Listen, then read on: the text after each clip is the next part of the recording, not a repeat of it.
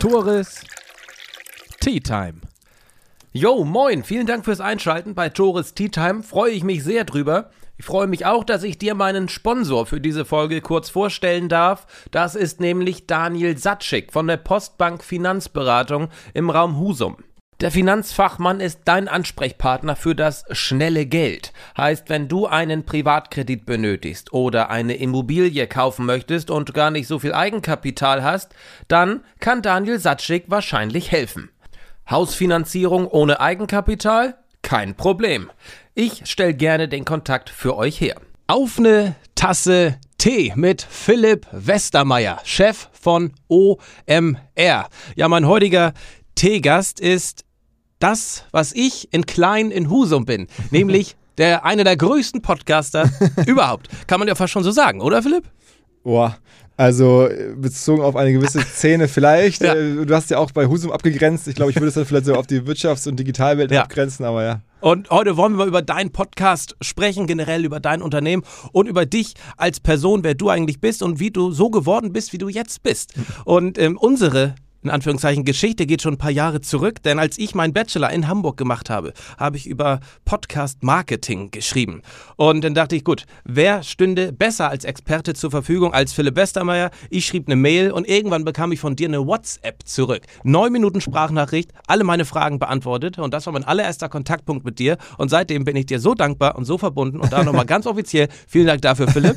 Sehr, sehr bodenständig. Vielen Dank. Also vielen. Äh, hammer nice und dann vor ein paar Monaten hatten wir uns auf einer Moderation noch nochmal gesehen und jetzt sitze ich hier bei dir in deinem Studio, wo so viele andere Menschen schon saßen, die du interviewt hast. Ja. Bist du lieber Interviewer oder Interviewter?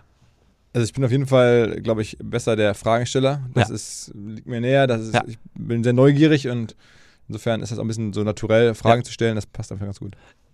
Ja, wo, wo liegt die Kunst letztendlich im Fragen stellen? Ist es die Neugierde? Ist es Du hast ja keinen Journalismus oder irgendwas in diese Richtung gelernt, studiert, richtig? Ähm, also nicht so richtig. Ich habe natürlich schon äh, mit 16, 17 angefangen, so bei der Lokalsportredaktion ja. Essen zu arbeiten, Schülerzeitung, Radio Essen, diese ganzen Sachen schon gemacht. Also man, das ist natürlich auch schon, schon irgendwo eine Lehre, wenn man so will. Ja.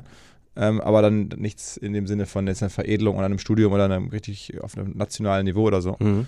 Ähm, das nicht, aber ich glaube, am Ende ist es ja bei Podcasts mittlerweile auch üblich, dass jetzt gar nicht unbedingt Journalisten die Formate machen, sondern dass auch viele andere Leute aus, mit anderen Backgrounds ja. da äh, zu erfolgreichen Formaten kommen. Und, Was es auch so äh, authentisch macht, ne?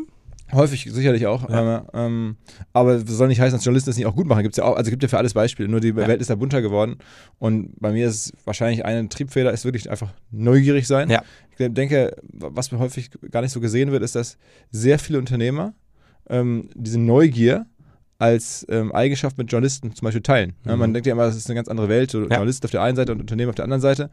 Aber also in der Beziehung auf Neugier sein, neugierig sein, wissen wollen, was los ist, ähm, das ist häufig sehr, sehr ähnlich. Okay. Mm, wenn du auf Unternehmer, sind ja primär Unternehmerinnen, Unternehmer, ja, die du hier interviewst, wie gehst du auf diese zu? Mittlerweile ist OMR, der OMR-Podcast ja eine Marke, aber vier, fünf, sechs Jahre zurück, wie bist du auf die zugegangen? Und hast sie letztendlich überzeugt, dabei zu sein. Ja, also es fing ja an mit äh, unserem Umfeld. Ne? Ich, ja. ich, ich, wir sind ja selber einer äh, Unternehmer einer Digitalwelt und kannte natürlich entsprechend auch ein paar andere und dann gab es irgendwie Treffen und man kannte sich einfach als Gleichgesinnter. Ja. Ähm, und dann habe ich den Podcast angefangen damals und das war ja noch was Neues und habe ich die jetzt so eingeladen, die ich kannte in meinem Umfeld und habe mhm. ich das dann auch Umfeld immer mehr gestretched und erweitert. Ja. Und ähm, es wurde dann gut gehört und dann ja, ist es so ein organischer Prozess gewesen, von einem zum anderen so ein bisschen auch weiterzugereicht zu werden. Dann hat der eine oder andere es gehört, dann hat auch manche Lust bekommen, selber mitzumachen. Dann gab es natürlich nochmal einen großen Durchbruch, als Dieter Bohlen mal kam. Das war natürlich jetzt kein Mensch aus meinem Umfeld oder so, aber da gab es einen Kontakt und dann auch die Idee natürlich, dass der auch die, eigentlich de facto Digital-Marketing macht mit seinem Instagram-Account. Ja, das war auch die so. Zeit, wo er sein genau. Inside-Channel genau. so. Ja, äh, genau, genau. Und ja. dann haben wir es mit ihm gemacht, dann habe ich immer verstanden, was das, äh, wozu das führt, wenn man mit solchen Persönlichkeiten spricht ja. und auch, dass es einfach ähm, natürlich äh, Aufmerksamkeit gibt, das ist klar, mhm. aber es bringt auch einfach einen tollen Podcast. Also es ist sicherlich bis heute einer der besten Podcasts, die ich je aufgenommen habe. Ähm, weil Reichweite oder weil wirklich inhaltlich so stark? Inhaltlich, inhaltlich. Okay. Also äh, ja. Reichweite auch, ja. da, aber da gehört er, glaube ich, nicht mehr zu den Top 10 oder auch nicht mehr zu den Top 15 oder so, aber der war, ist ja schon ein paar Jahre her. Ne? Ja. Ähm, aber inhaltlich, also ist, äh, ganz viele Leute sind darüber eingestiegen, sind darüber auf uns aufmerksam geworden und bis heute ist es eine Referenz. Ne? Mhm. Insofern ähm, hat sich das noch mit ihm nochmal das ganze Thema ein bisschen beschleunigt und danach haben wir dann immer wieder auch gesagt, okay, wie können wir denn unsere Blase, unsere Wirtschaftswelt ein bisschen weiter ausdehnen. Wie bereitest du dich auf einen Podcast mit beispielsweise Dieter Bohlen vor? Also wir bereiten uns als Team vor, kann man Ja. schon sagen. Da sind dann auch viele Kollegen involviert mittlerweile, ähm, die Sachen raussuchen. Ich gucke mir natürlich dann die naheliegenden Sachen an, kriege dann auch Artikel geschickt mal von Kollegen, dann liest man den Artikel oder ähm, guckt mir natürlich auch deren Insta an, äh, was die so äh, letztlich da gemacht haben in den letzten Tagen. Ähm, und bei manchen Leuten äh, muss man tiefer einsteigen und bei anderen ist quasi mein, mein, mein generelles Leben irgendwie eine Vorbereitung. Bei Uli Hoeneß habe ich natürlich noch extrem viel äh, gemacht, aber eigentlich vieles wusste ich, weil ich ja jetzt nicht irgendwie in diese Welt reingekommen bin äh, vor fünf Jahren und mich eingewöhnen musste, sondern weil ich seit äh, ganz viele der Themen seit mein Leben lang verfolge. Also ich bin da sehr, sehr lange schon wirtschaftsinteressiert und Ja. Sport interessiert und Kultur oder Musik interessiert und deswegen ist das häufig dann auch naheliegend. Also dann geht man natürlich mal in die Details, aber äh, viele Sachen, die, die verfolge ich quasi ohnehin. Auch ohne Podcast Ja. hätte ich das verfolgt. Und wenn ich die jetzt so zum Mittagessen treffen würde, hätte ich dieselben Fragen. Diejenigen, die dich tatsächlich noch nicht kennen und äh, ich muss sagen, da wo ich herkomme, Nordfriesland, Flensburg oben Ja, die Ecke, ja, ich kann erkennen. Ja. ist so. ja, klar. Ich habe in den letzten Wochen immer voll gehypt erzählt, so, 22. Februar darf ich äh, zu OMR da Philipp Westermeier interviewen. Und es war still im Raum. Ich, ich sag, ist doch geil, oder? Und äh, wie, wer ist das?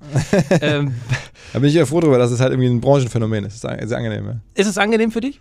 Ja Ich, ich, ich habe dich nämlich auch bei der Moderation eher als sehr, ähm, doch eher zurückhaltenden ähm, Menschen wahrgenommen. Ist das so? Na, ist halt die Frage, wer ist jetzt im Vergleich zu was und wer Ja. ist jetzt in welcher Situation. So Robert. Geist, den du ja auch im Interview Ja, ja hattest. da wahrscheinlich schon. Ja. Ähm, nee, ich, also ich habe es nie darauf angelegt, Ja. ähm, in meinem Berufsleben jetzt einen Job zu machen mit einer Bühne oder Rampenlicht oder sowas. Überhaupt nicht. Ähm, das hat sich am Ende schon noch ein bisschen ergeben und ich habe es natürlich auch angenommen und auch erkannt, dass da ein Wert drin liegt. Das ist ja auch alles richtig. Aber es ist nicht so, dass ich das jetzt irgendwie angestrebt hätte. Selbst, es hört sich ja komisch an, es gab ja mal eine Zeitschrift, die Philipp hieß und, und an mich angelehnt war, ähm, vom Hamburger Abendblatt wohlgemerkt. Ja. Der damalige Chefredakteur, oder der Chefredakteur Lars Heider hat das sich ausgedacht und ich habe es natürlich auch mitgemacht. Und deswegen denken vielleicht auch manche, ich sei der totale, ich muss eine eigene Zeitschrift haben Typ. Aber eigentlich würde ich mal sagen, bin ich eher Unternehmer. Und ja, äh, bin jetzt nicht, also, oder habe auch jetzt teilweise mit- mitbekommen, muss man sagen, im, im Umfeld, im Bekanntenkreis, wenn Leute wirklich prominent sind, das hat auch sehr viele negative Seiten. Und wenn man das damit viel Geld verdient, ist es auch Ja. alles fair. Aber ich wäre es nicht unbedingt gerne. Also jetzt Wenn, wenn du jetzt über die Schanze läufst, wirst du erkannt? Ich glaube, von dem einen oder anderen vielleicht, weil hier sind auch meine Mitarbeiter und ähm, Kollegen und Kunden und so, aber also, nee, es ist jetzt nicht so. Wenn ich in Hamburg durch die Innenstadt laufe, glaube ich, äh, also ich weiß es nicht, aber mal, im, im Zug Hamburg-Berlin trifft man immer die Leute oder Ja. so. Aber es ist echt überschaubar und es ist, ist ja auch Erwachsene. Ich habe jetzt Mhm. ja keine, keine Massen und keine jungen Leute oder sowas, Ja. sondern wirklich Erwachsene, die jetzt den Podcast vielleicht hören. Das sind Ja. dann schon eine Menge Leute, aber die verteilen sich gut und die sind auch, glaube ich, nicht so, dass die dann erkennen würden, ey, also das, das, Gott Ja. sei Dank, ja. also ich äh, brauche das nicht. Ja. Du hast deine Mitarbeiter angesprochen. Wir reden von knapp 300 mittlerweile, ne? Sogar noch ein bisschen mehr, ja. Wechseln die die Straßenseite, wenn sie dich sehen, oder bist du ein angenehmer Chef? Äh, Das, ähm, fairerweise müssen Sie das ja sagen, ne? Also das mit der Straßenseitenwechsel habe ich aber jetzt noch nicht erlebt. Also, aber vielleicht ist es auch so clever gemacht worden, dass Ja. ich das dann nicht sehen konnte, aber I don't know. Ja, Ich glaube, es ist okay. Ich frage nicht deshalb, aber es ist ja einfach schön, einen Podcast vor Ort zu machen, dass man einfach schon mal Impressionen erfährt, wenn man vor Ort ist. Und ich kam hier an, ne, ich komme aus dem Dorf, letztendlich aus einer Kleinstadt, komme hier an und man ist voll, also man ist mitten in Hamburg und wenn man hier unten in euren sogenannten Campus kommt, wie ich höre, ähm, das ist schon mal eine ganz andere Welt. Und wenn man hier oben reinkommt, es gibt äh, mobile Arbeitsplätze, ist es dieses New Work, von dem so viele Leute sprechen? Wie sind die Hierarchien hier? Erzähl mal ein bisschen was über dein, wie du es so gerne nennst, Biss. Ähm, ach, das ist sehr oh, gewachsen einfach über die Jahre und es hat sich ein bisschen weiterentwickelt. Ähm, ähm, ich glaube, New Work fließt jetzt nicht in dem Sinne ein, dass wir sagen, wir wollen jetzt gerne New Work Sachen bei uns einführen, weil die sollen sinnvoll sein, hat uns jemand erklärt, sondern ähm, also jetzt Remote Work äh, hat sich etabliert, hat auch in der Pandemie Sinn gemacht. Ja. Gibt es jetzt auch, wünschen sich viele, macht vielen, glaube ich, mehr Freude, so zu arbeiten. Versuchen wir abzubilden, im gewissen Rahmen auch nur. Ja. Auch Präsenz ist bei uns sehr wichtig. Ähm, Telefonkabinen, dass man so überall mobil arbeiten kann, äh, ist zwangsläufig. Wenn du eine, Ja. willst ja auch irgendwie nicht zu viel Fläche haben, dann ständig leere Stand haben, willst es irgendwie auch effizient nutzen, dann brauchst du halt Telefonkabinen, wo dann mal Leute da hingehen können zum Telefonieren äh, oder auch zum, zum weiß nicht, Ruhe was mal zu machen. Ähm, also viele Sachen haben sich einfach ergeben und dann ähm, haben wir festgestellt, ja, tatsächlich, das hat eine Überlappung mit dem, was bei New Work oder in vielen Konzepten auch so erklärt wird. Ja. Aber ich gebe dir nochmal ein Beispiel, was ich total aufschlussreich fand. Also bei uns im Büro sind eigentlich seit Jahren irgendwelche Baustellen, weil wir ein Studio bauen, weil wir umziehen, weil wir ein neues Büro nebenan dazu bekommen, einen Durchbruch machen, äh, weil irgendwas ist, weil wir ein neues WLAN brauchen, weil so viele Leute auf einmal da Videocalls machen. Es ist immer irgendwas. Hier ist nie fertig. Und das hat mich hm. jahrelang total genervt ja. und ich dachte, irgendwann muss das Büro nochmal fertig sein. Und dann hat mir jemand ähm, bei einem, äh, aus dem New Work-Umfeld, mein Kumpel Michael Trautmann tatsächlich, ähm, hat mir erklärt, ähm, dass es häufig in Firmen mittlerweile bewusst so gemacht wird, dass da irgendwie Bewegung ist, auch umgezogen wird, um halt dem ganzen Team und der Mitarbeitern zu signalisieren, hier ist Dynamik, hier ist Aufbruch, ja. nichts ist gleich, ähm, du kannst hier Karriere machen, äh, nicht, man sitzt nicht 30 Jahre im selben Eckbüro und es wird nie saniert. Ähm, und seitdem sehe ich das viel positiver, dass bei uns hier ständig Baustellen sind, weil ich denke, das ist halt ein Teil der Kultur, das gehört dazu und das ist ein sendet positive Signale ans Team. So, habe ich das jetzt deswegen hier Baustellen jetzt in den letzten Jahren aufgerissen, um das mit äh, zu machen? Nein, aber ich erkenne jetzt darin eine Logik und das passt dann irgendwie in den New York-Kontext. Kannst du, uns mal, äh, kannst du uns mal mitnehmen, den, das, das, Wachstum von OMR letztendlich? Wann habt ihr wo angefangen und wie ist es dazu gekommen, dass ihr jetzt so groß seid? Angefangen habe ich 2009 ähm, für Freunde und Bekannte, die mich gefragt haben, Online-Marketing-Seminare zu, zu, veranstalten. Ne? Ja. Also es, ich hatte damals Online-Marketing-Technologiefirmen. Genau.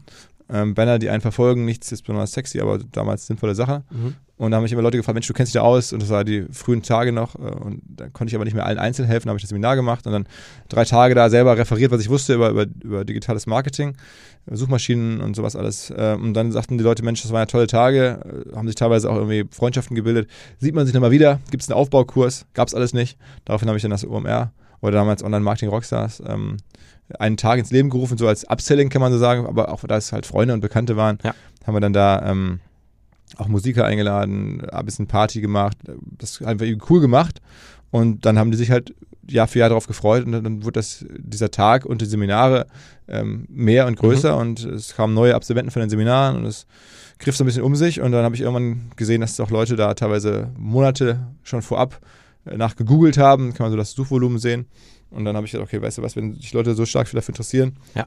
dann suche ich mal einen Redakteur, wo wir täglich einen Artikel schreiben können. Mhm. Dann habe ich Roland gefunden, Eisenbrand, den ich schon kannte. Der hat dann angefangen, täglich einen Artikel zu schreiben. Ähm, und dann haben wir weitere Redakteure dazu genommen. Später kam dann die Chance mit den Podcasts dazu, das Event wuchs. Ähm, ich bin auf, auf Podcast gestoßen, durch Zufall ein, zwei Jahre bevor der Hype richtig losging beim ähm, Spazierengehen mit deinen Kindern, ne? Korrekt. Ich habe, damit meine Frau mal ausschlafen konnte ähm, und wir hatten da damals äh, junge oder Baby-Zwillinge, habe ich dann früh morgens rumgeschoben und dann irgendwie aus Langeweile amerikanische Podcasts gehört. Ja. Und ähm, äh, dann ja teilweise zweistündige Spaziergänge gemacht. Meine Frau dann schon in Panik, wo warst du so lange ne, mit den Kindern? Und dann habe ich Podcast gehört und dann aus diesem Spirit heraus dann immer, jetzt mach ich mal selber ein. Ja. Hat das dann auch irgendwie in die Zeit gepasst und, und gut funktioniert. Also kam das Podcast-Thema dazu und dann ähm, hatten wir auf einmal ein Event, wir hatten ein Weiterbildungsbusiness über die Seminare, wir hatten dann das Podcast-Business, dann haben wir in der, in der Pandemie unsere Softwarebewertung angefangen zu machen, also eine Art digitale Messe, wo man tagtäglich 24 Stunden Softwarebewertung nachlesen kann, wo sich echte Nutzer über Business-Software austauschen, so dass man halt am besten vor einem Kauf mal nachliest, ähm, was sagen Leute über die Software, die ich jetzt hier für ja. was auch immer eigentlich einsetzen möchte. Ja, und so ist dann wirklich eins zum anderen gekommen. Äh, und Letztendlich sind es fünf Business Units quasi, ja, ne? Bei es, halt, es, es, gibt auch eine Jobbörse mhm. ähm, oder eine Jobvermittlung. Mittlerweile muss man auch fast sagen, ein richtiges HR-Team, wo wir ja. halt helfen Firmen äh, im Personalbereich. Inwiefern? Wie macht ihr das? Und welche Expertise habt ihr da? Was könnt ihr besser als andere äh, Portale? Also es angefangen hat es mit einer ganz einfachen Jobbörse mhm. und dann marketingjobs.de. Das war halt, ich kannte halt viele Leute. Und dann haben mich immer alle gefragt, hast du eine Idee, wo ich jemanden herbekommen könnte oder wo ich einen Job finden könnte? Und dann habe ich naiverweise gedacht, okay, bevor ich da jetzt irgendwie allen irgendwie versuche, irgendwie Intros zu schreiben, das wird viel zu viel. Ich mache ja. da jetzt einfach mal ein Jobboard. Ähm, und das hat manchmal nicht funktioniert. Dann haben wir es über die Zeit ans Laufen bekommen. Ja. Und dann hat ein Kollege, der Dual, ähm, dieses Jobboard irgendwann übernommen und das immer weiterentwickelt. Dann haben wir irgendwann Firmen gefragt, Mensch, können wir nicht uns mal als Firma vorstellen, statt dass wir da immer nur Jobs irgendwie bei euch posten ja. auf dem Jobboard. Dann haben wir halt angefangen, so äh, Präsenzen zu ermöglichen, wo sich Firmen vorstellen, wo wir dann Leute einladen zur Firmenvorstellung und dann sind wir halt tiefer in diese ganze HR-Welt über Jahre eingestiegen ähm, und haben uns äh, im Austausch mit auch Firmen überlegt, was brauchen die, wonach suchen die, wie können wir da helfen und daraus ist jetzt dieses ganze äh, Projekt quasi entstanden. Ja Ja, wir sind jetzt in den letzten Jahren ein paar Beteiligungen eingegangen, weil wenn uns irgendwie jemand gefragt hat, ob wir uns so beteiligen, machen wir eigentlich nicht, aber hier und da, wenn wir wirklich helfen können oder auch mit Medialeistung arbeiten können oder mit ganz kleineren Cash-Komponenten arbeiten können, haben wir jetzt ein Beteiligungsportfolio, das ja. jetzt unter OMRX läuft, also eine, ja, so ein Fonds ist jetzt mhm. viel zu hoch gehängt, aber so, ne, da sind halt so äh, Firmen drin, die uns nahestehen. Und so hat sich hier wirklich in den letzten Jahren einfach das eine oder andere ergeben. Es folgt keinem Businessplan. Ja. Ähm, es ist jetzt tatsächlich eine Firma mit, mit äh, ein paar hundert Leuten, muss man auch sagen. Es ist auch dann braucht natürlich eine Verwaltung und irgendwie geprüfte Abschlüsse und sowas alles, haben wir jetzt uns auch dran gewöhnt. Und ja, jetzt überlege ich äh, immer wieder so, wo das wohl hinführt. Ähm, es gibt da jetzt aber keinen Masterplan, dass man sagt, ich will jetzt das und das erreichen. Hat es habe ich ja gerade beschrieben, nie gegeben und eigentlich sind wir damit ganz gut gefahren. Ja, aber ich sehe es halt schon so als, als Medienfirma ähm, mhm. im weitesten Sinne.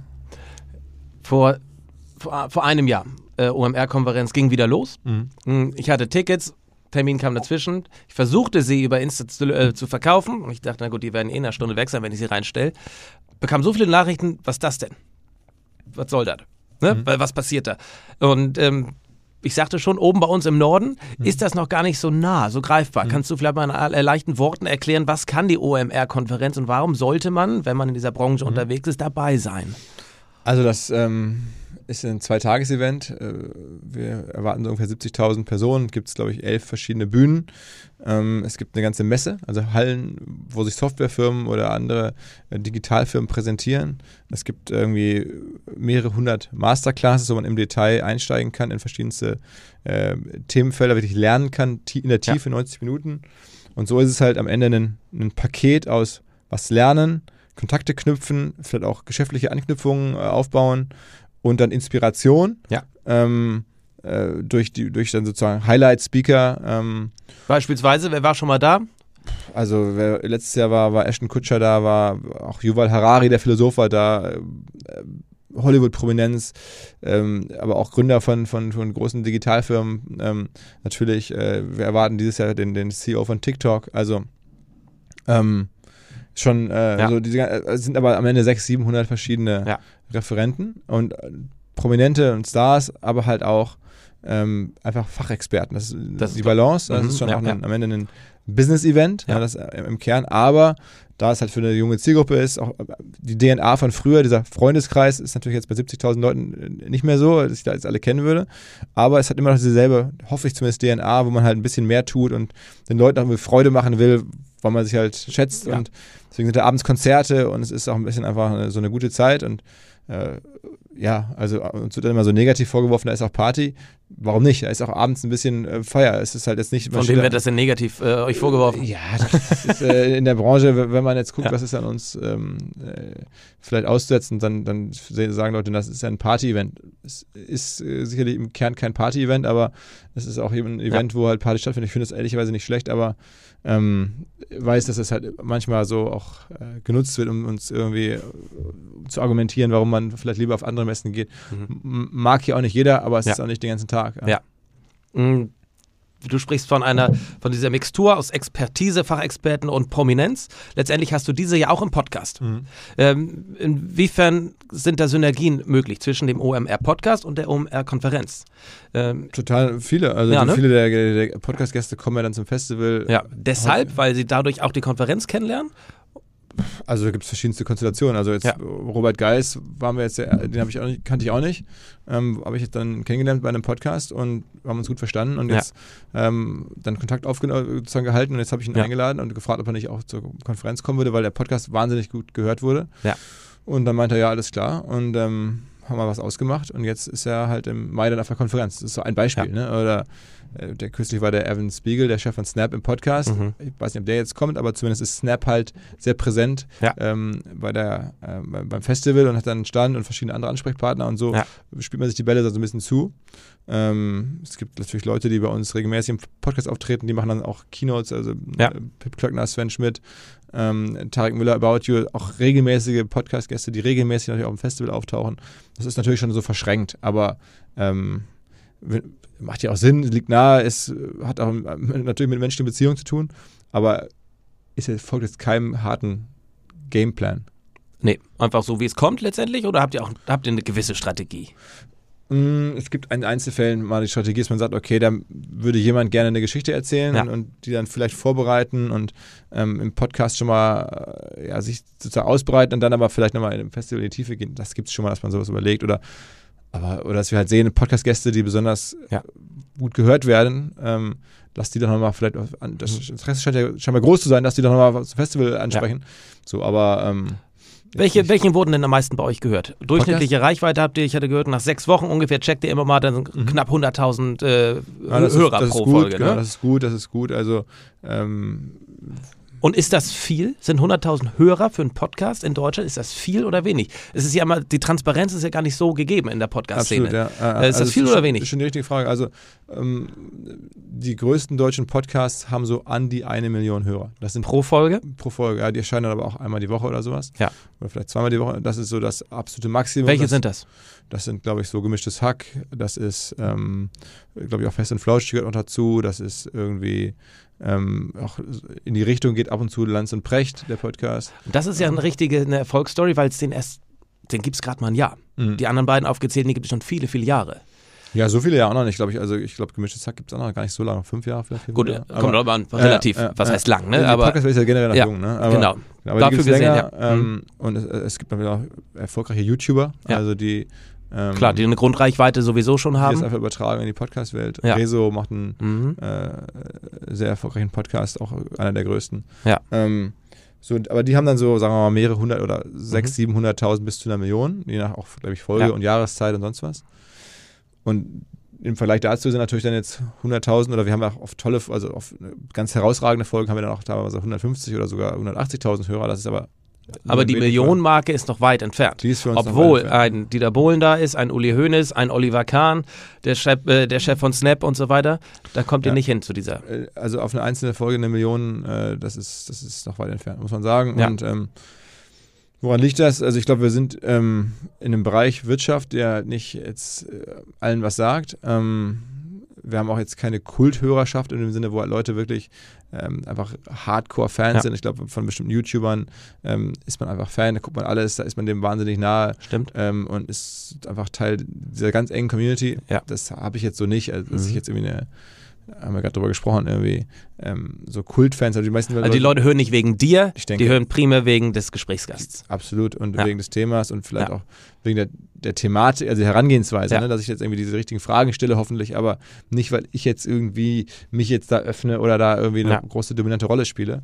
Ähm, insofern ähm, ist einfach Wirtschaft leider, muss man sagen, ein Thema. Wir, wir versuchen das ja schon zu entwickeln und zu stretchen und sind auch für, den- für den Wirtschaftsbereich ein sehr, sehr großes Format. Vielleicht Ja. eines das oder größte, eines der größten, sicherlich im, im, im Businessbereich. Aber es ist halt von all den Themen, die es so im Leben eines Ja. Menschen gibt, gibt es ja weiterhin so äh, 10, 12 große Themen. So viel sind es ja gar nicht. Ist Wirtschaft halt nicht Nummer eins. Was? Und auch nicht Nummer zwei. Was sind deine Lieblingspodcasts? Welche hörst du? Ähm, äh, ist eine Frage, auf die ich immer ausweichend antworten muss, als äh, Mitverantwortlicher äh, Ja. für, für ein, ein großes Podcast-Studio. Ähm, Gibt es sonst immer Ärger? Also ich höre, äh, äh, antworte immer mit, gerne mit amerikanischen Formaten. Ähm, Da kann sich keiner beschweren. Ähm, und ich, ich muss sagen, sagen ich habe sehr viel Inspiration. Der Podcast, den ich wahrscheinlich in meinem Leben am meisten gehört habe und auch wo ich am meisten über Podcast gelernt habe, ist der von Bill Simmons. Mhm. Ähm, großer amerikanischer Sportpodcast. Der Typ ist einer der äh, absoluten Podcasts, äh, an, ja, so Ja. Äh, Early Days ähm, OGs so. Bill Simmons ist eine Legende im amerikanischen Sport, auch im Journalismus, muss man sagen. Hat seine Firma später an Spotify verkauft, ein, ein eigenes Podcaststudio war, früher bei ESPN. Er hat selber sehr viele Personen aufgebaut. Also wenn du dir amerikanische Sportjournalisten anguckst, viele der besten, hat Bill Simmons entdeckt und über seinen Podcast selber groß gemacht. Später wurden sie dann abgeworben oder so. Er ist schon eine Legende. Sport hast du jetzt schon mehrfach angesprochen. Ist das eine Leidenschaft von dir? Ja. Ähm, was ist das für ein Gefühl gewesen, dass du dann auf einmal Uli Hoeneß bei dir sitzen hattest oder Ja. Oli Kahn? Ich meine, deutschlandweit geht das doch kaum größer. Das stimmt. Richtung Deutschland Sport. geht's in, ja, ja, ja. Aber es war auch für mich, ähm, also am Ende habe ich mich natürlich so ein bisschen auch jetzt über die Jahre an die Situation Ja. gewöhnt dass, es- und, und, und dann sah man es auf, sozusagen entstehen und ich bin denen ja nicht jetzt auf einmal begegnet oder, so- oder, so, oder von heute auf morgen, sondern aber trotzdem, in der Tat war ich da beeindruckt und, und irgendwie nochmal anders, äh, vielleicht angespannt als beim normalen Podcast, weil es auch bei denen war, an der berühmten Säbener Straße in München, die man ja seit, ich Hammer. seit 30, 35 Ja, ja. Jahren, von der ich höre. Ja. Man saß ich halt mal da, nicht zum Vertragsunterschrift leider, aber ähm, zum, zum Podcast und das war schon cool. Ja. Hammer. Bist du noch nervös vor solchen Menschen? Ja, nervös. Ähm, in Teilen. Also jetzt, ich bin jetzt nicht mehr so total aufgeregt. Nee, legt sich mit der Zeit, ne? Angespannter und, und hofft, dass dann auch, das sind dann mehr so die Details, ne, dass dann irgendwie, wenn wir da jetzt, manchmal rücken wir da an mit Videoteam und Podcast-Team, Ja. dass die dann nicht irgendwie genervt sind, weil, weil sie das als kleineres Setting erwartet haben oder dass ähm, alle pünktlich da sind oder dass irgendwie die Aufnahme funktioniert ähm, und da äh, ich nicht nachher auf, auf, aufgrund von Sachen, die ich gar nicht verschuldet habe, Probleme oder äh, Ja. blöde Situationen bekomme. Aber ähm, nee, eigentlich äh, habe ich eine gute Anspannung und bei, bei, bei Uli Hoeneß hat man vielleicht auch mal eine, Hm. eine andere Ja. Anspannung als sonst, aber jetzt eine, eine harte Nervosität in dem Sinne. Wann hast du diese? Wenn du deine Keynote auf der Konferenz hältst vor zigtausend Menschen oder? Also schon, ja. Also eine, ich glaube, eine Grundnervosität brauchst du auch. Also, Ja. Finde ich jetzt auch nicht, nicht schlimm. Ähm, auch da gewöhnt man sich ein bisschen dran, aber ähm, mein Berufsleben generell führt ab und zu mal zu Momenten, wo man ein bisschen nervös ist. So. Aber ähm, ja, ich kann damit gut umgehen und es ist auch nicht, nicht jetzt so, dass ich dann nicht schlafen kann oder so. Mhm. Den Podcast haben wir jetzt erfahren, machst du einerseits natürlich, um äh, Kontaktpunkte zu haben, auch als eine Leidenschaft mit ist, aber natürlich verdient auch ihr Kohle mit einem Podcast. Ähm, ich hörte, äh, siebenstelliger Umsatz pro Jahr wird durch den OMR-Podcast erzielt. Durch was denn eigentlich? Werbung. Durch Werbung. Ja, das ist auch unser Thema letztendlich, mit dem wir beiden mal in Kontakt gekommen sind. Werbung im Podcast. Wie groß ist dieses Thema immer noch? Werbeplatzierung in Podcasts. Wird das immer noch mehr? Ja, ich denke schon. Also, wie gesagt, wir sind da äh, sicherlich nicht die, die, die allergrößten, aber es ist in der Branche üblich, dass da Werbung Ja. drin auftaucht. Also häufig auch von den Hosts eingesprochen, mache ich ja auch selber, dass ich dann Mhm. Werbehinweise Ja. einspreche, so eine Minute lang. Ja, ich Ähm, erinnere mich an meine Recherche damals zu meiner BA, zur Bachelorarbeit. Äh, einfach dieses persönliche Einsprechen, Mhm. das finden die Hörerinnen und Hörer ja auch natürlicher und authentischer, wenn du selbst die Werbung einsprichst. Ja, ist auch natürlich die Herausforderung, dass man da auch Sachen Native. Advertisement, heißt das so? Ähm, Glaub ja, ne? das vielleicht fällt es da runter, ja. Ja, ich glaube schon. ähm, Ja. Aber ähm, ist natürlich die Gefahr, dass man sich dann schon auch äh, da ein bisschen äh, ja, als äh, mit auskennen sollte, bestenfalls, also dass man nicht die ganz äh, wilden Sachen da bewirbt, Mhm. die man vielleicht auch gar nicht kennt oder so. Muss man da immer hinterstehen, hinter dieser Werbung Äh, glaube, oder der Marke? Ich glaube, man muss nicht hinter allem mit voller Wucht stehen und Ja. man kann das ja auch gar nicht, wenn man auch alles nicht im Detail kennen kann, aber man muss zumindest den Grundspirit und das die grundsätzliche Geschäftsmodell, was da Ja. äh, muss man irgendwie akze- akzeptabel finden, glaube ich, und, Mhm. und, und bestenfalls auch cool finden. Das ist auch häufig der Fall bei mir. Also Ja. ich denke, okay, das ist eine coole Sache, das ist eine gute Ja. Firma. Ähm, so, insofern, ähm, das sollte man schon. Mhm. Ein Grundverständnis haben dafür, was die machen und so, dass man da nicht ganz kalt erwischt wird, aber ähm, genau. Wie gesagt, das ist ein, und Werbung ist die, die einzige Umsatzquelle für Podcasts. Es gibt noch ein paar Abo-Erlöse in manchen Fällen, bei uns nicht, aber das ist meistens vernachlässigen. Ja.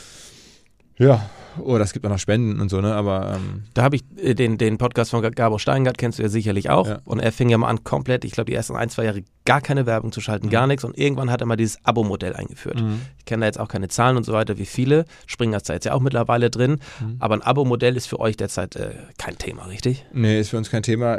Ja, Die Erfahrung zeigt bei, bei anderen, dass das auch jetzt nicht so wahnsinnig groß wird. Ähm, Bei Gabor Steingart ist was anderes. Da gibt es ja ein Abo für die gesamte Plattform. Ja, nicht nur für Sachen, genau. Ja. Und ähm, da gibt es auch, glaube ich, noch ein paar, sehr viele Leute, die das einfach supporten, was er macht. Generell, da geht es um Journalismus, Ja, ähm, das- ja. Nachrichten, tagesaktuelle politische Journalismus. Ja. Ähm, und da gibt es Leute, die das einfach auch Ja. aus diesen Gründen nochmal fördern.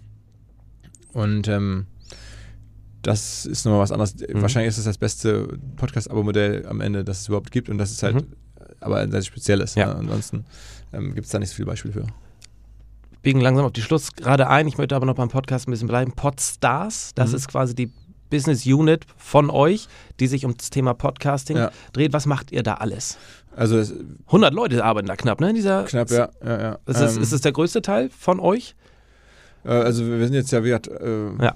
fast an die 400. Insofern ähm, ist es jetzt... Neu, jeder vierte ungefähr. Ja, ja, ja, genau. Okay, Ähm, und was, was machen diese Menschen? Da gibt es eine ganze Reihe von verschiedenen Jobprofilen. Mhm. Ähm, ich, wir sagen dazu mal ein Studio. Studio heißt, wir produzieren natürlich ähm, Ja. Podcasts ähm, für uns selber, die wir dann vermarkten, für unsere Kunden, die die einfach haben wollen. Ja. Ähm, wir vermarkten sehr viele Podcasts, also damit haben wir dann inhaltlich nichts zu tun, aber das Team ähm, hat da äh, einfach Vermarktungsaufwände. Äh, Ja. Wir haben natürlich ganz viel einfach Ton- und Audiotechnik. Hinter so einem Podcast steckt mittlerweile sehr ausgereifte ähm, das Team. äh, Das macht jetzt nicht mehr eine Person alleine. äh, Das ist der, die absolute Ausnahme. Meistens sind bei einem erfolgreichen Podcast, der länger läuft, drei, vier Leute mindestens in diesem jeweiligen Team. Ähm, wir machen Social Media für Podcasts. Wir versuchen ja auch diese Podcasts irgendwie zu kommunizieren, dass man die finden kann. Es ist ja bei Podcasts generell gar nicht so einfach, neue Formate irgendwie zu entdecken und so. Ähm, daran arbeiten wir. Ja. Ähm, ja, das, dann das schreiben wir einen, äh, einen Branchen-Newsletter täglich über die Podcast-Industrie. Ähm, also da gibt es eine ganze Reihe von verschiedenen Aufgaben. Von Newslettern hältst du ziemlich viel, ne? Was die ähm, Akzeptanz und Reichweite Ja, angeht. Also ich, ich bin schon der Meinung, dass Newsletter ein sehr gutes Medium sind. Also Immer noch, ne? Immer noch. Mittlerweile auch bei WhatsApp zum Beispiel. Ich schreibe ja selber so einen WhatsApp. Ja, genau. Ja. Ähm, Du selbst? Ja. Ja? Ähm, Komm. Also kommt Ja. jeden Freitag, kann man sich anmelden. Ja, kommt der von dir? Ja. Selbst geschrieben? Ja, ja, Wo ich einfach drei Links rein und Ja, ein bisschen ja, Story so rein, rein ähm, reinschreibe. Ähm, und das kriegt man per, per WhatsApp, aber ist am Ende Ja. ja auch ein Newsletter. Und Mhm. ob jetzt per WhatsApp oder per E-Mail, ich glaube, es ist halt nach wie vor ein sehr wirkungsvolles Tool. Ich beziehe mittlerweile auch sehr viele Informationen aus Newslettern, die ich so lese. Okay. Ähm, Weil da kein großer Algorithmus hintersteckt? mh, hinter Webseiten ja auch nicht so gesehen. Aber weil es dich halt einfach anders erreicht, äh, weil ich es teilweise irgendwie auch abarbeite und sage, okay, Ja. jetzt habe ich irgendwie mein Ding an, weiß nicht, 10, 12 Newsl- Newslettern, die ich äh, jede Ja. Woche so bekomme. Ja, wahrscheinlich sind es sogar noch mehr. Mhm. Aber sogar, wenn man die, die täglichen einzeln zählt, sind es deutlich mehr. Und da baue ich mir mein Weltbild daraus zusammen, kann man fast schon sagen. Also Ja. äh, ich bin jetzt auch noch Tageszeitungsleser, auch nicht mehr jeden Tag, aber oder, oder Wochenzeitungsleser auch ein bisschen. Ich bin lese generell gerne, Mhm. aber Newsletter sind schon so ein sehr großes Teil, ein großer Teil. Was hältst du von WhatsApp Stories? Ähm, bin ich nicht aktiv, kenne ich nicht genau. Nee, und ähm, ich habe das nur mal verglichen mit einer Insta-Story oder Facebook-Story, WhatsApp-Story. So ein Automatismus bei mir, ich klicke einfach mal auf die Stories und sehe, wie das immer mehr wird.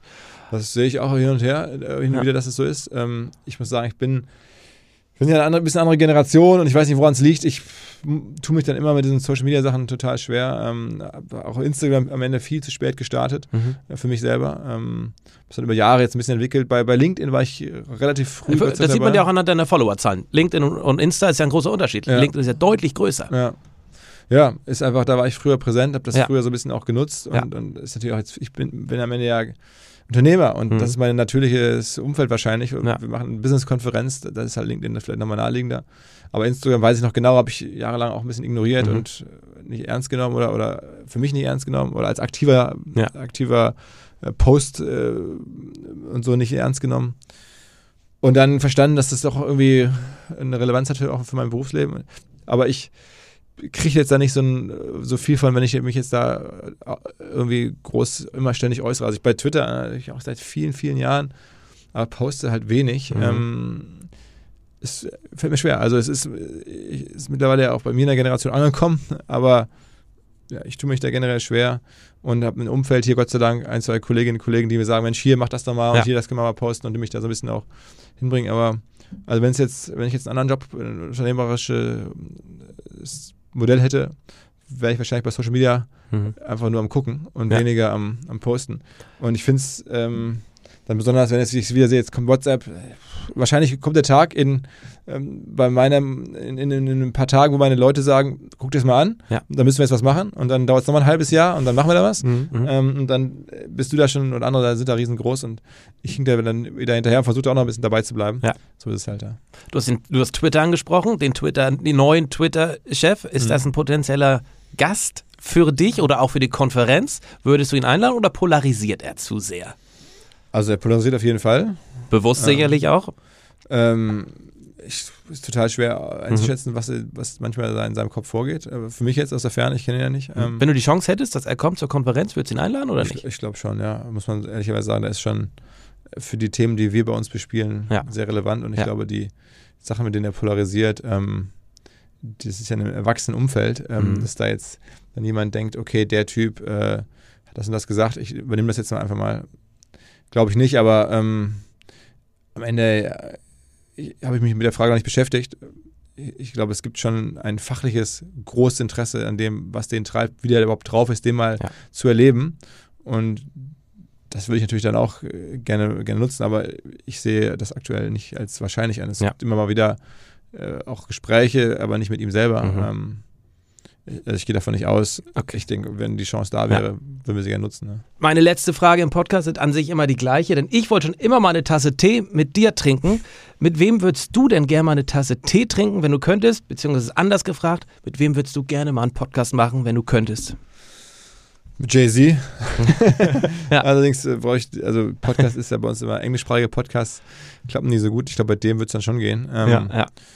Den verfolge ich jetzt auch seit vielen Jahren, Ja. seit Jahrzehnten und äh, ja, krasse Geschichte, die der so hat. Ja. Ähm, wie der so äh, diesen Einfluss, den der aufgebaut hat, diese Persona, finde ich schon, das finde ich schon abgefahren. Dann ein bisschen realistischer vielleicht, Ja. was kann man erwarten in diesem Jahr beim OMR-Podcast? Welche Gäste können noch kommen? Können da überhaupt noch welche kommen, die, die ihr bishan, bislang hatte toppen können? Auf dem Weg hierhin habe ich ähm, Grönemeyer im äh, Auto gehört und dachte ich, Mensch, Musik von Grönemeyer oder ein Podcast mit Grönemeyer? nee, ich habe äh, Musik von ihm gehört. Achso. Und dann dachte ich, Mensch, das wäre doch vielleicht auch noch mal einer. Ja, ähm, die brauchen natürlich immer schon auch irgendwo eine Nähe zur Wirtschaft und Ja. Anknüpfungspunkt, dass man über Business oder Digitalmarketing oder sowas reden kann. Bei ihm Ja. bin ich mir jetzt gar nicht so sicher, ob das so der Fall wäre, weil der ist ja wirklich sehr stark Künstler und Musiker. Ob der da jetzt auch nebenher so Themen anbietet. Also bei Till Schweiger, ne, der ist Schauspieler, aber auch Produzent Ja. und Macher und Ja. Hotelbetreiber und so. Ähm, das weiß ich jetzt bei Grönemeyer nicht so genau. Aber, tja, wen gibt's denn? Denn Ähm, kurze Zwischenfrage, ich, ne, mein Podcast wird in Nordfriesland ausgestrahlt und ein Podcast hattest du auch schon mal in Nordfriesland, nämlich auf Sylt. Mit, oh ja. äh, mit oh Herbert ja. Seckler. Oh ja. Ähm, weshalb hattest du ihn damals als, ähm, als, als Gast, als Das Thema? ist ja auch schon eine Legende. Ne? Hammer. Und Ja, ja. äh, Hatte, hatte er Bock auf den Podcast? Ich hatte zum Anfang gedacht, er hatte überhaupt keinen Bock drauf. Ich glaube, er hatte nicht so viel Bock drauf. Nee. Ja, hat er auch gesagt zum Teil. Ja. Also Mein- er, ja, ne? er macht das dann teilweise. Aber es ging halt, dann doch echt lang noch. Also das wurde ja doch länger noch, das Gespräch. Ja, es war ein sehr schwieriger Podcast, weil er teilweise einfach sehr kurz geantwortet hat. Normalerweise ähm, im Podcast, wenn Ja. du eine Frage stellst, dann hast du ja immer Zeit, über die nächste Frage nachzudenken und vorzubereiten. Und, Ja, ja, aber wenn der ja. andere dann sofort mit einem Satz quasi wieder den Ball zurückspielt, Ja. und da muss, da, da, aber es war Gott sei Dank so, dass es er auch einfach ein interessanter Typ ist und dass Hammer. das ganze Modell Sansibar ist Ja. halt so speziell. Ja. Das hat viel hergegeben. Also so jemanden ähm, suchen wir immer wieder. Also das ist äh, absolute Highlights, ja. Ja, okay, sehr nice. Gut, jetzt hattest du Zeit auch noch, nee, hattest du eigentlich nicht zu überlegen, aber wer, wer, kann, wer kommt dieses Jahr noch, wer kann kommen oder wer soll kommen, um euer Format noch mal ein bisschen zu pushen? Also wer noch kommt in den nächsten Tagen zum Beispiel ist ähm, einer der erfolgreichsten äh, DJs der Welt, gebürtiger Hamburger. Ähm, den Namen ist noch nicht sagen, kommt demnächst. Ähm, Kann man so ein drauf Typ, kommen, der ja. irgendwie eine halbe Million Gage pro Abend bekommt weltweit und Ja. also ein Weltstar aus Hamburg, den aber trotzdem viele nicht kennen, aber in der in der Szene, in der DJ-Szene ist er halt riesengroß. Zahlt ihr den Leuten Geld, dass sie hier sitzen Nee, nee, nee, für den Podcast nicht. Nee. Aber wenn er irgendwo als DJ den I know, ich, I know, aber grundsätzlich so, die Leute, die die, äh, die, die Interviews, die zahlen dafür Nee. nicht, ne? Nein. Nein, okay. Also die zahlen dafür nicht und wir zahlen dafür auch nicht. Das ist redaktionell. ja, ja. Also weder Ja. noch. Mhm. ne? okay. Ähm, also der kommt jetzt, was kommt noch? Ähm, es kommen ein paar so Internetlegenden, es kommt ähm, im Laufe des Jahres auch nochmal, sehr, bin ich sehr gespannt, äh, wirklich unglaubliche Unternehmer, werden auch viele überrascht sein von Fressnapf, der Thorsten Töller, Mhm. ist damit mit Fressnapf Milliardär geworden. Ja, ja. Ähm, äh, das ist jetzt gerade vor kurzem ausgemacht worden. Ähm, Wie viele Podcasts zeichnet ihr denn die Woche eigentlich auf? Macht ihr immer so ein bisschen, dass ihr was äh, habt für, für die Hinterhand so, wenn mal Ja, jemand ja, ist, dass ihr ja, äh, das streuen könnt? also in, in guten Wochen zwei, drei Stück. Ja. Und dann hat man immer einen. Okay. Und Ja. genau, jetzt haben wir die Woche, glaube ich, nichts gemacht. Diese Woche ist aber eine neue Podcast-Reihe bei euch erschienen. Oh ja. Boris, Mhm. wann Also- kommt er denn mal hier rein? Oder Äh, will er äh, danach äh, nicht äh, mehr? Was meinst du? Äh, Also der Boris hat ja, hat ja auch bei der Sache jetzt nicht in dem Sinne mitgearbeitet, sondern das Nee, ist nee, es geht eine Doku über ihn, ne? Genau, genau. Ja. Also aber empfehlenswert, unser Boris, überall, wo es Podcasts gibt, machen meine Kollegen aus, aus, von Podcasts, also auch das machen die zum Beispiel. Ja. Ähm, Gibt es, ich glaube, acht Folgen Mhm. Oder sechs Folgen. Ähm, ist jetzt wirklich, während wir sprechen, erschienen. Ich habe es da selber noch nicht hören können. Ja, genau, raus. 22. Ja, ja, ja. Ähm, wird man sicherlich in den Charts sehen. Äh, und ja, also er ist jetzt ja erstmal für Business jetzt kein Erfolgsbeispiel. Ähm, Soll man meinen, ja, Äh, ja, ja. Aber ich gebe dir schon recht, würde ich sicherlich mal ein Gespräch machen, wenn das möglich wäre. Aber in den letzten Jahren hatte der ja auch andere Themen. Insofern, Ja. mal gucken. Aber ich habe das Gefühl, in den nächsten Jahren könnte sich noch ergeben. Sehr nice. Philipp, ich bedanke mich ganz herzlich für deine Zeit, dass ich hier bei dir im Studio äh, sein durfte und ich hoffe, wir haben den Namen, auch wenn dir es nicht so wichtig ist, den Namen Philipp Westermeier in Nordfriesland und Umgebung ein bisschen bekannter gemacht, konnte ein bisschen auf deine OMR-Konferenz und deine Formate hinweisen. Ja. Tausend Dank, dass du mir erneut zur Verfügung gestanden hast. Bin gespannt, wann uns unsere Wege wieder kreuzen werden. Vielen Dank für deine Zeit, Philipp. Vielen Dank für alles und vielen Dank fürs Zuschauen. Vielen Dank fürs Zuhören. Das war Tores Tea Time mit Philipp Westermeier hier im Podstars OMR Studio in Hamburg. Vielen Dank, Philipp. Danke dir fürs Interesse. Ciao, ciao.